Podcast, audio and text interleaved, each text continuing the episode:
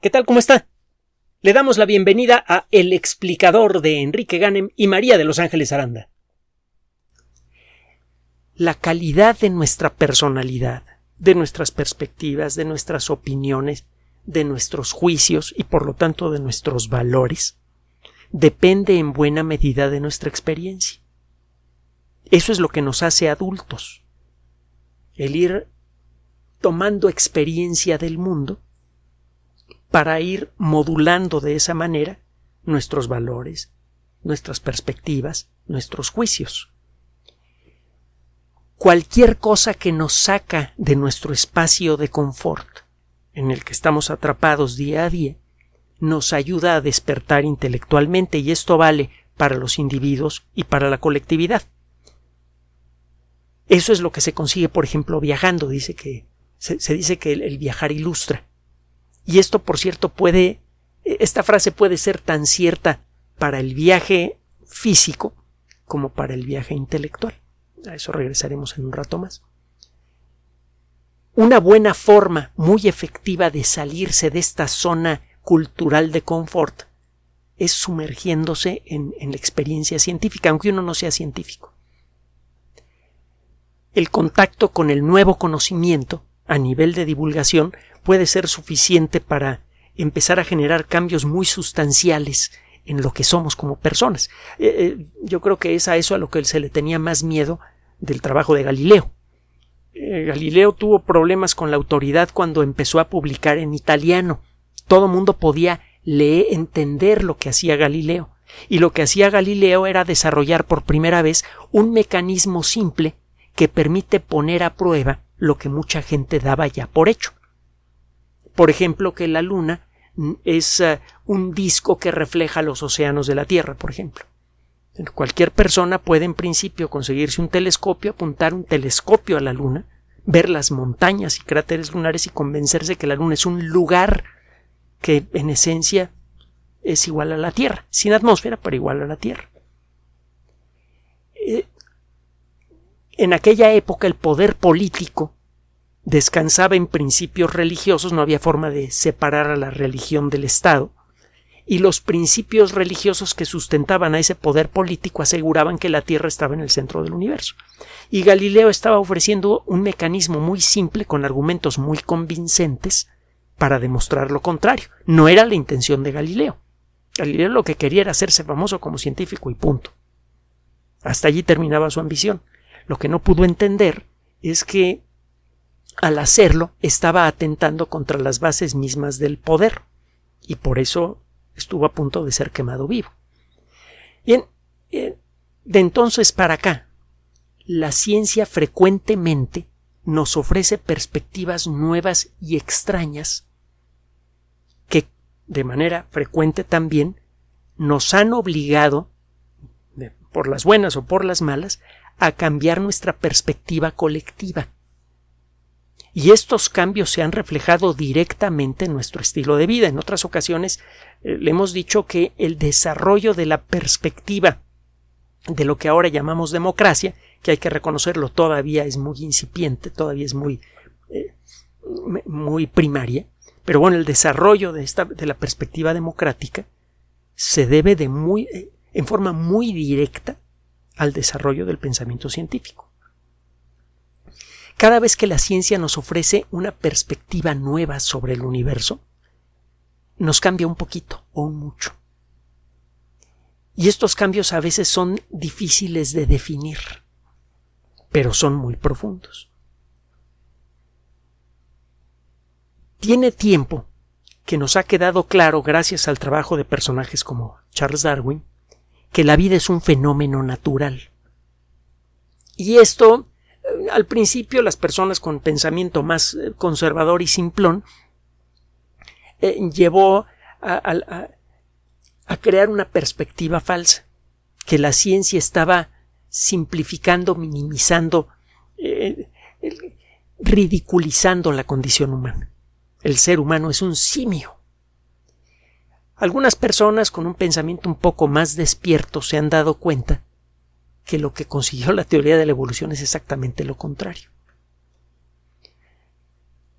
de todos los fenómenos naturales conocidos, el más complejo, el más completo y el más profundo es la vida. Y dentro de todas las manifestaciones de vida, el más misterioso y el más grandioso en muchos sentidos es la conciencia. Es un fenómeno que depende de las leyes más fundamentales del universo. En ese sentido, y lo hemos comentado en otras ocasiones, eh, es que eh, personajes como Harlow Shapley han presentado frases que con el tiempo han sido repetidas por muchas otras personas, con algunas modificaciones. En un libro que se llama De estrellas y hombres, Harlow Shapley dice eh, el ser humano es la materia del universo contemplándose a sí misma. Somos el universo, somos la parte consciente del universo, la parte que habla por el universo. La vida, por lo tanto, es un fenómeno natural especialmente atractivo. El estudio de la vida revela mucho de nuestra relación personal individual con el cosmos.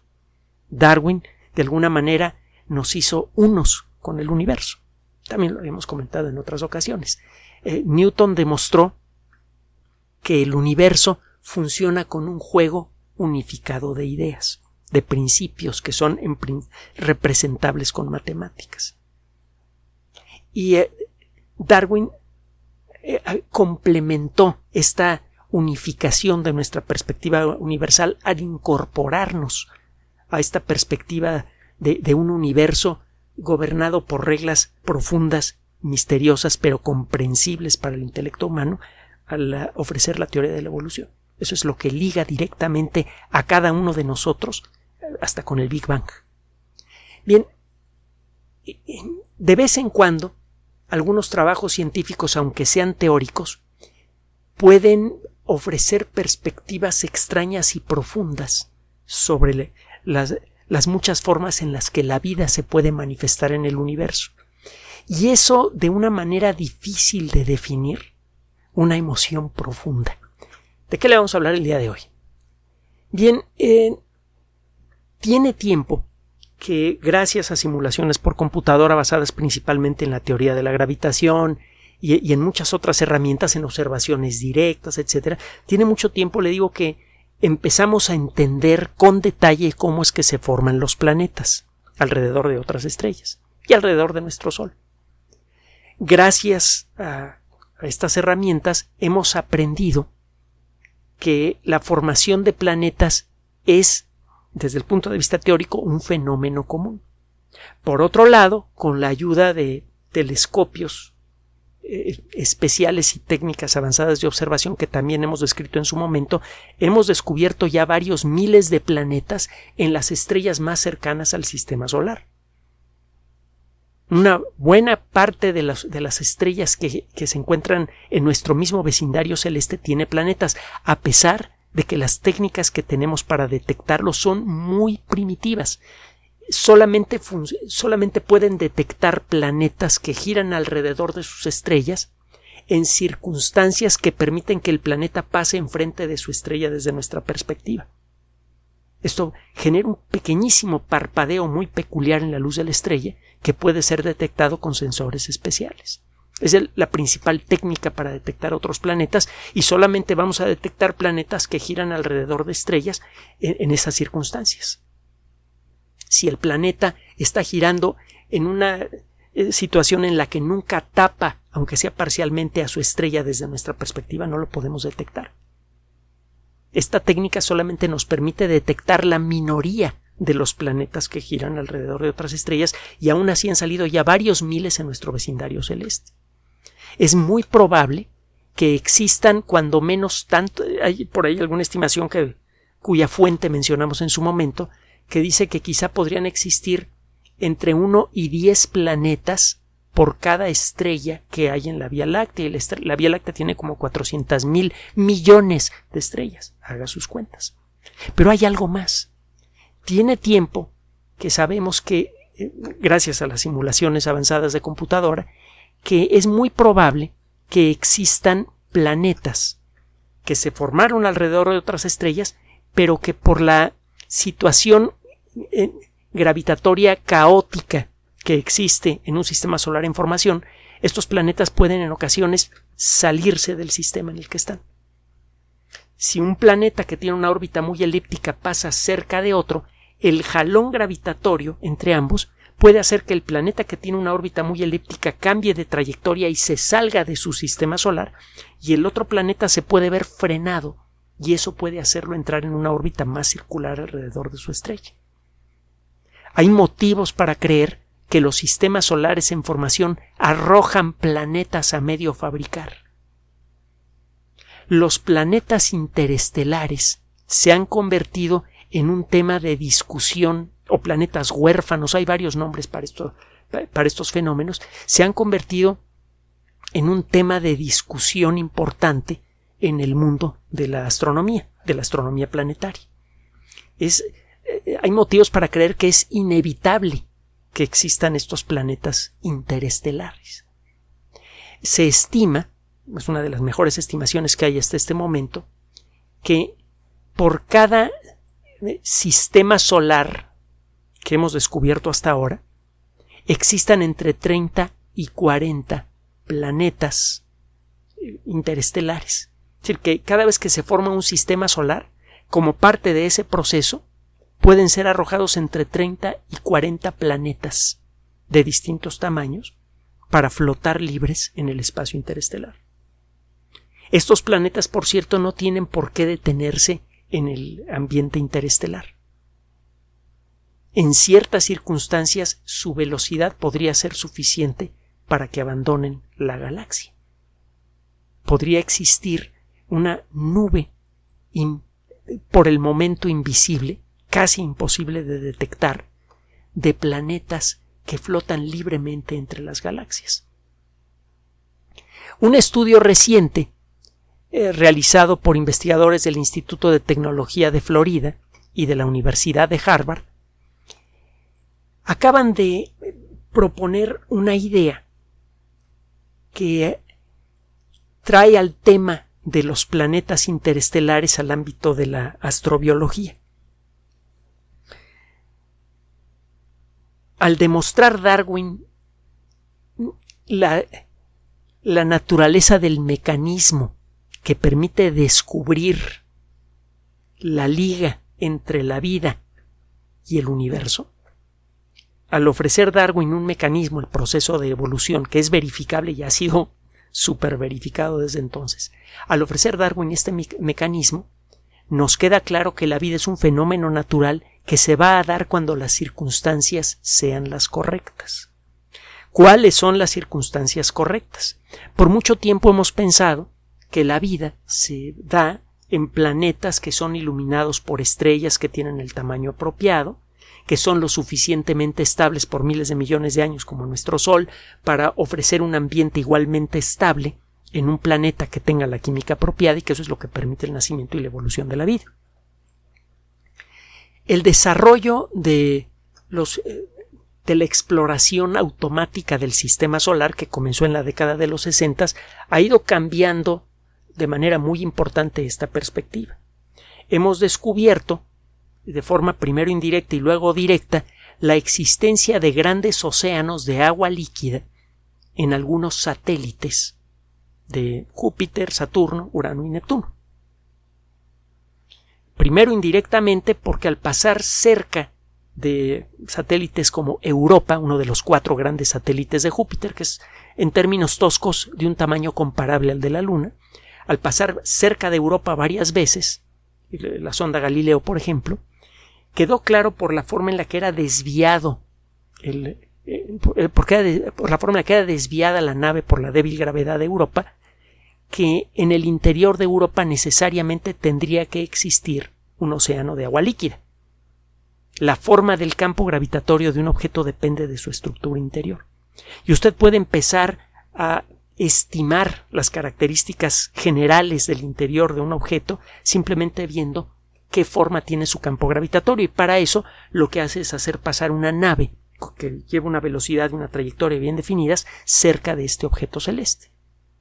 Si la forma en la que se desvía es de cierto tipo, usted puede eh, estimar la presencia de un océano de agua líquida debajo de la superficie. Y eso ha pasado con Europa, ha pasado con Titán, eh, un satélite gigante alrededor de, de ah, Saturno, que es prácticamente el tamaño de Mercurio, y que tiene una atmósfera tan densa como la de nuestro planeta, pero hecha de, de eh, gas natural, de metano, una temperatura de menos de 150 grados centígrados por abajo del, del cero. se han descubierto evidencias de otros eh, océanos subsuperficiales en otros objetos del sistema solar y eh, se ha podido ver en algunos casos la salida de chorros de agua continuos en grietas que se encuentran en los extremos, por ejemplo en, los polos de algunos satélites de Saturno. Lo hemos comentado en su momento. En estos lugares nunca brillará la luz del sol. Sin embargo, existe una cierta probabilidad de que la vida se haya desarrollado en estos lugares. ¿Por qué? Porque hay agua, hay sales minerales y hay fuentes de energía.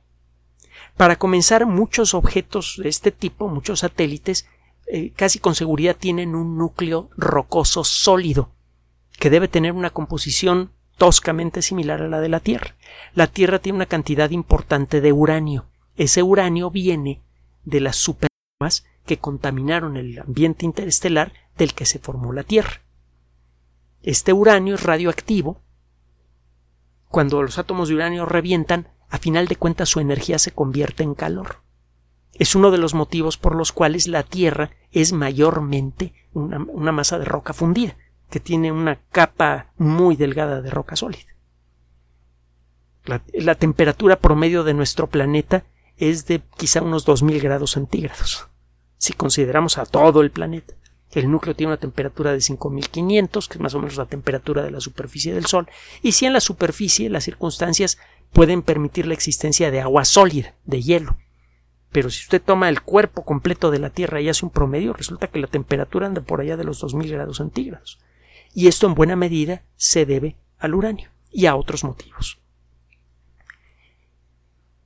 En objetos más pequeños como Europa debe pasar algo similar. El núcleo de estos eh, satélites deben tener suficiente uranio para generar calor que mantiene al agua líquida y que puede dar la energía suficiente para iniciar un ecosistema completo. Además, en Europa y en los otros satélites grandes de, Júpiter, Saturno, Urano y Neptuno hay otros fenómenos gravitatorios que hacen que el satélite cambie de forma. La órbita de estos satélites no es perfectamente circular, es elíptica. Cuando se acercan a su planeta, el jalón gravitatorio los distorsiona. estos objetos toman una forma ligeramente ovoide y recuperan su forma normal al alejarse del planeta. Este estrujamiento genera calor, que es suficiente para generar eh, incluso actividad volcánica. Io, otro de los cuatro grandes satélites de Júpiter, tiene volcanes como los de la Tierra, de hecho es tanto o más activo volcánicamente que la Tierra, como consecuencia de este proceso de estrujamiento que es mucho más intenso que en Europa. Io está más cerca de Júpiter y el fenómeno de estrujamiento es más intenso. Bien.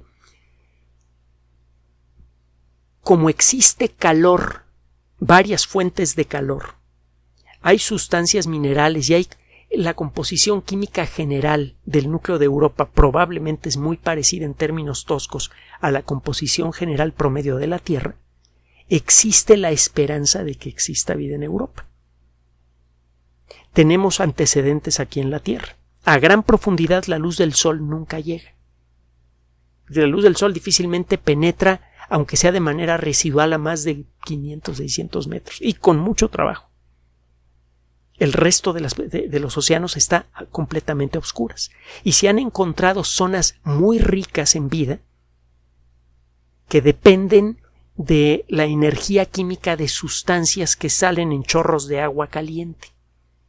En algunos puntos la corteza de la Tierra es muy delgada, el agua que se llega a colar eh, por la corteza terrestre hasta entrar en contacto con el magma que, que está a 1200 grados centígrados, eh, se calienta, esta agua disuelve muchos minerales y vuelve a salir a la superficie.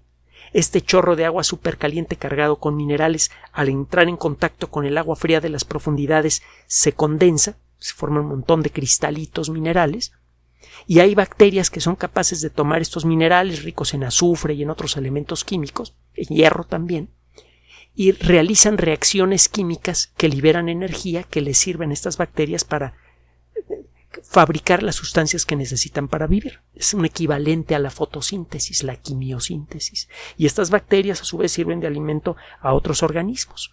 Eventualmente esta cadena alimenticia eh, incluye a ostras gigantes, a cangrejos y otros animales. Es posible la vida en ausencia del sol.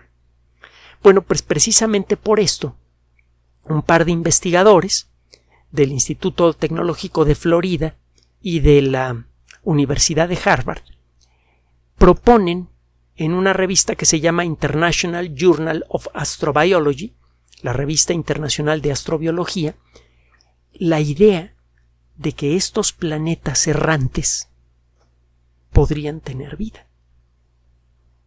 A final de cuentas, estos planetas podrían tener un tamaño similar al de nuestra Tierra, podrían tener su propia fuente de calor. El calor interno de la Tierra no viene del Sol, sino de la radiactividad. Y podrían tener una gran cantidad de agua como la tiene nuestro planeta.